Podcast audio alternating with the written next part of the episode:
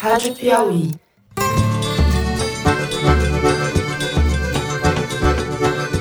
Olá, bem-vindos a essa edição extra do Foro de Teresina. Eu sou Fernando de Barros e Silva, estou na minha casa em São Paulo e converso com os meus amigos Malu Gaspar, no Rio de Janeiro. Oi, Malu. Oi, oi, gente. E José Roberto de Toledo, aqui do lado em São Paulo. Fala, Toledo. Opa! Bom, para situar vocês, a gente tinha acabado de gravar a edição extra do Foro de Teresina, que vai ao ar no sábado pela manhã. É uma edição comemorativa das 100 edições do programa, quando soubemos da queda do pedido de demissão do ministro da Saúde, Nelson Teich. Resolvemos, no improviso total, como eu gosto de dizer, fazer esse programa extra do extra para comentar um pouco o significado da saída do Tais, que não ficou nem um mês no cargo, foram 28 dias. E eu vou passar a palavra para o Toledo, mas já com um comentário inicial aqui, que o Brasil é definitivamente o único país do mundo em que a principal preocupação do governo não é a pandemia do coronavírus. Aqui a gente está discutindo a crise política, o governo está atuando para promover a crise política e agravar os resultados trágicos da pandemia. É inacreditável o que está acontecendo. Toledo, venha com números. Bom, Nelson Teich, quando assumiu no dia 17 de abril, primeiro boletim dele apontava 217 mortes por Covid-19 naquele dia, totalizando 3.257 mortos desde o início da epidemia no Brasil. Menos de um mês depois, ele deixa o cargo com 844 mortes ocorridas na véspera dele pedir demissão, ou seja, quatro vezes mais do que quando ele assumiu, e um acumulado de 14.133 mortes.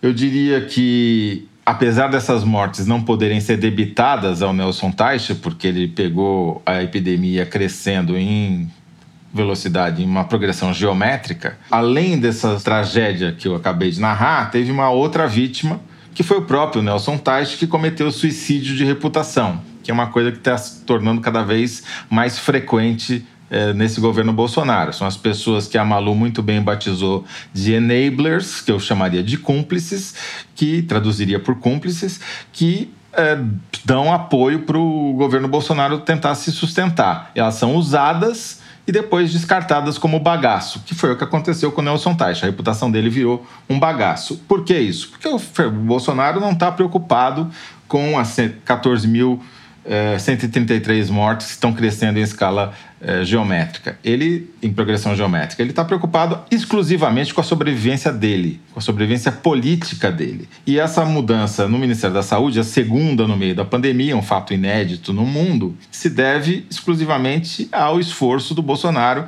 de lotear o Ministério da Saúde para o Centrão e colocar militares como cães de guarda para vigiar as pessoas que ele está nomeando. Para dar respaldo, né? Político para ele também, né, Zé? Para evitar o impeachment. É isso. Está entupindo o governo de militar. Pois é. Não, eu ia começar justamente por aí, essa coisa de entupir o governo de militares. No caso do Ministério da Saúde, isso já vinha acontecendo. A gente viu aí recentemente uma notícia é, publicada pela Veja, dizendo que o Tais iria nomear mais 37 militares para cargos no Ministério da Saúde. E, na verdade, o Nelson Tais não escolheu ninguém novo para o Ministério desde que ele chegou. Ele não levou uma pessoa para o Ministério, a não ser remanejar um secretário que já estava lá que era o Denis Aviana, para ficar mais perto dele. Então o Taish, na verdade, ficou 30 dias lá como um boneco de posto, um João Bobo, uma criatura desse tipo, porque na verdade quem já estava tentando é, tomar conta do Ministério da Saúde eram os militares. E agora tudo indica que quem vai tomar conta do Ministério é, seja o Eduardo Pazuello, general de divisão formado pela Academia das Agulhas Negras, que foi chamado pelo Bolsonaro para ser o número dois do Nelson Taish e que, vamos supor que o Bolsonaro prefira conseguir um nome médico, que eu acho que essa altura dificilmente algum médico é, respeitável vai assumir um cargo como esse. Mas mesmo que seja uma outra pessoa, quem vai mandar é o general Eduardo Plazuelo, que segundo aí os, as pessoas que o conhecem no exército é conhecido por ser alguém que faz acontecer. E o que, que ele tem que fazer acontecer? Tá claro aí o que a gente está vendo: distribuir cloroquina na rede pública, como se isso fosse a solução de todos os males. Há dois dias a gente assistiu, eu assisti uma das falas do Bolsonaro na porta do Palácio do Planalto sobre a questão da cloroquina. Perguntaram para ele sobre o Nelson Tait e ele falou o seguinte: que ele sabe que existe um consenso de cientistas sobre a cloroquina, não sei de onde que ele tirou isso, que ele tem uma mãe idosa de 93 anos e que se a mãe dele ficasse doente, ele ia dar um jeito de conseguir cloroquina para ela. E que se o médico não quisesse dar, ele arrumaria um médico para receitar. Basicamente é isso que nós estamos vendo acontecer no Brasil. As, os médicos responsáveis pessoas que têm um mínimo de apreço pela sua biografia e entendem o que é a ciência, estão dizendo que não é para distribuir a cloroquina de forma indiscriminada em estágio inicial de tratamento. Mas o presidente quer. Então ele vai fazer com o Brasil como ele faria com a mãe dele que ele vai arrumar alguém para prescrever cloroquina. Muito possivelmente esse general Pazuello vai ser o encarregado, até porque parece que a especialidade dele é logística.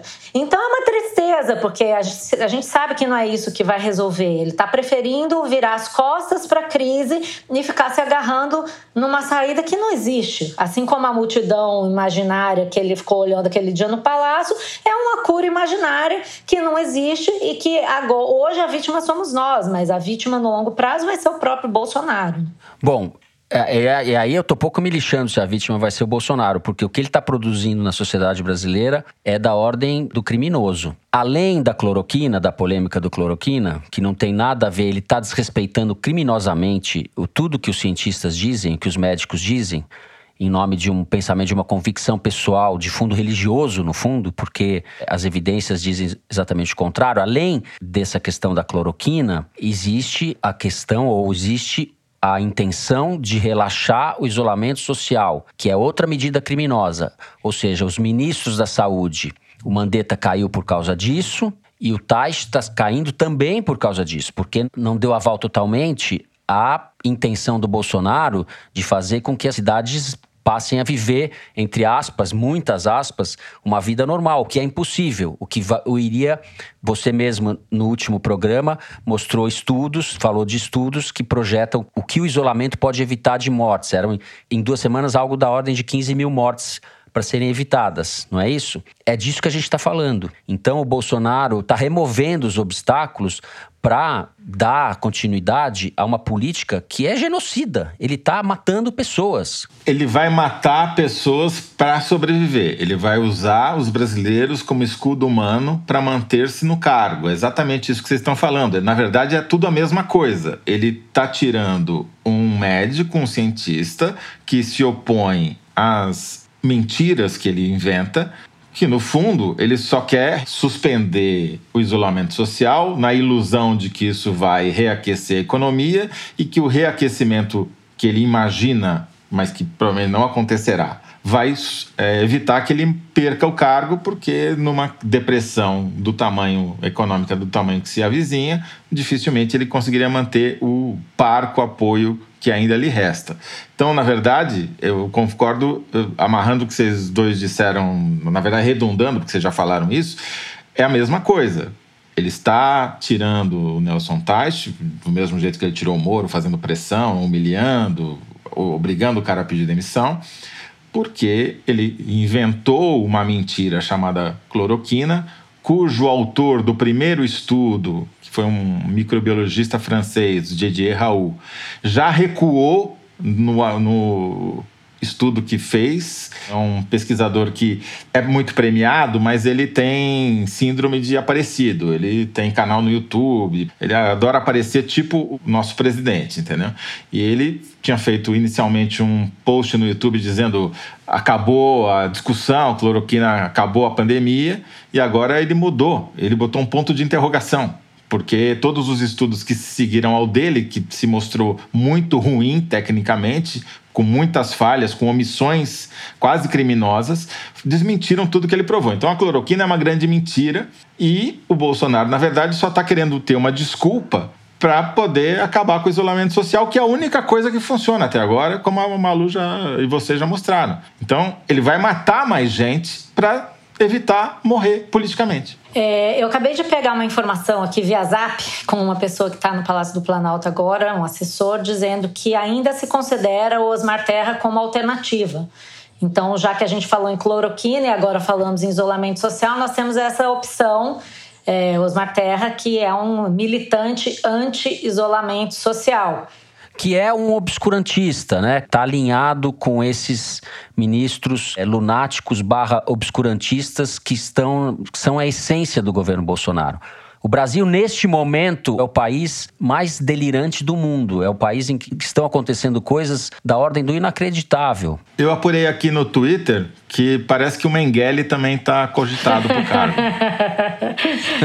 Vamos só lembrar, é. Eh, para encerrar aqui, duas frases que o Bolsonaro falou na fatídica reunião ministerial. Uma foi ele que falou: vou interferir e ponto final, é o que nós estamos vendo. O governo dele vai ser tudo da cabeça dele, mesmo que seja algo tirado do, dos, das listas de zap. E a segunda frase, que teria sido falada pelo Pedro Guimarães, é que é para matar ou morrer, não é mesmo, Toledo? Você não está dizendo isso? ele mata, ele morre. Vai então matar. é essa mentalidade. É para matar ou morrer, vai interferir e ponto final. E a gente que viva com isso, da maneira que der, né? Porque se conseguir viver. Se a gente né? viver, né? Exatamente. É isso. E eu vamos ver qual vai ser, a gente não, não, não sabe ainda qual vai ser a reação das instituições, como se diz. Né? As instituições estão funcionando. Vamos ver como o senhor Rodrigo Maia vai reagir a isso. As Forças Armadas já estão completamente cooptadas, estão é, bem instaladas no governo, apoiam esse governo genocida do Bolsonaro, porque a essa altura essa palavra cabe. Ele está produzindo mortes em série no Brasil. É uma coisa da ordem do inacreditável o que está acontecendo. Então, os geradores de nota de repúdio já estão assanhados, os panelaços já estão rolando e o Zap bolsonarista tá, já está aqui fazendo uma campanha pela chegada de Osmar Terra. Osmar Terra aquecendo na lateral de campo. Vamos ver se dessa vez ele emplaca ou vamos ficar com o general mesmo. É isso. Não tenho nem palavras. é duro. O foro extra sobre a queda do ministro Nelson Teich, então, vai ficando por aqui. Eu, Fernando de Barros e Silva, me despeço da minha amiga Malu Gaspar. Tchau, Malu. Tchau, gente. Até o próximo boletim extra, ultra emergencial. e do meu amigo José Roberto de Toledo. Tchau, Toledo. Tchau, até a queda do próximo ministro da Saúde. É isso. Ouçam amanhã o programa que a gente fez em comemoração aos 100 episódios do Foro de Teresina, que vai ao ar no período da manhã, em horário incerto, mas antes do meio-dia ele deve estar disponível para que você ouça. Abraço a todos, até semana que vem.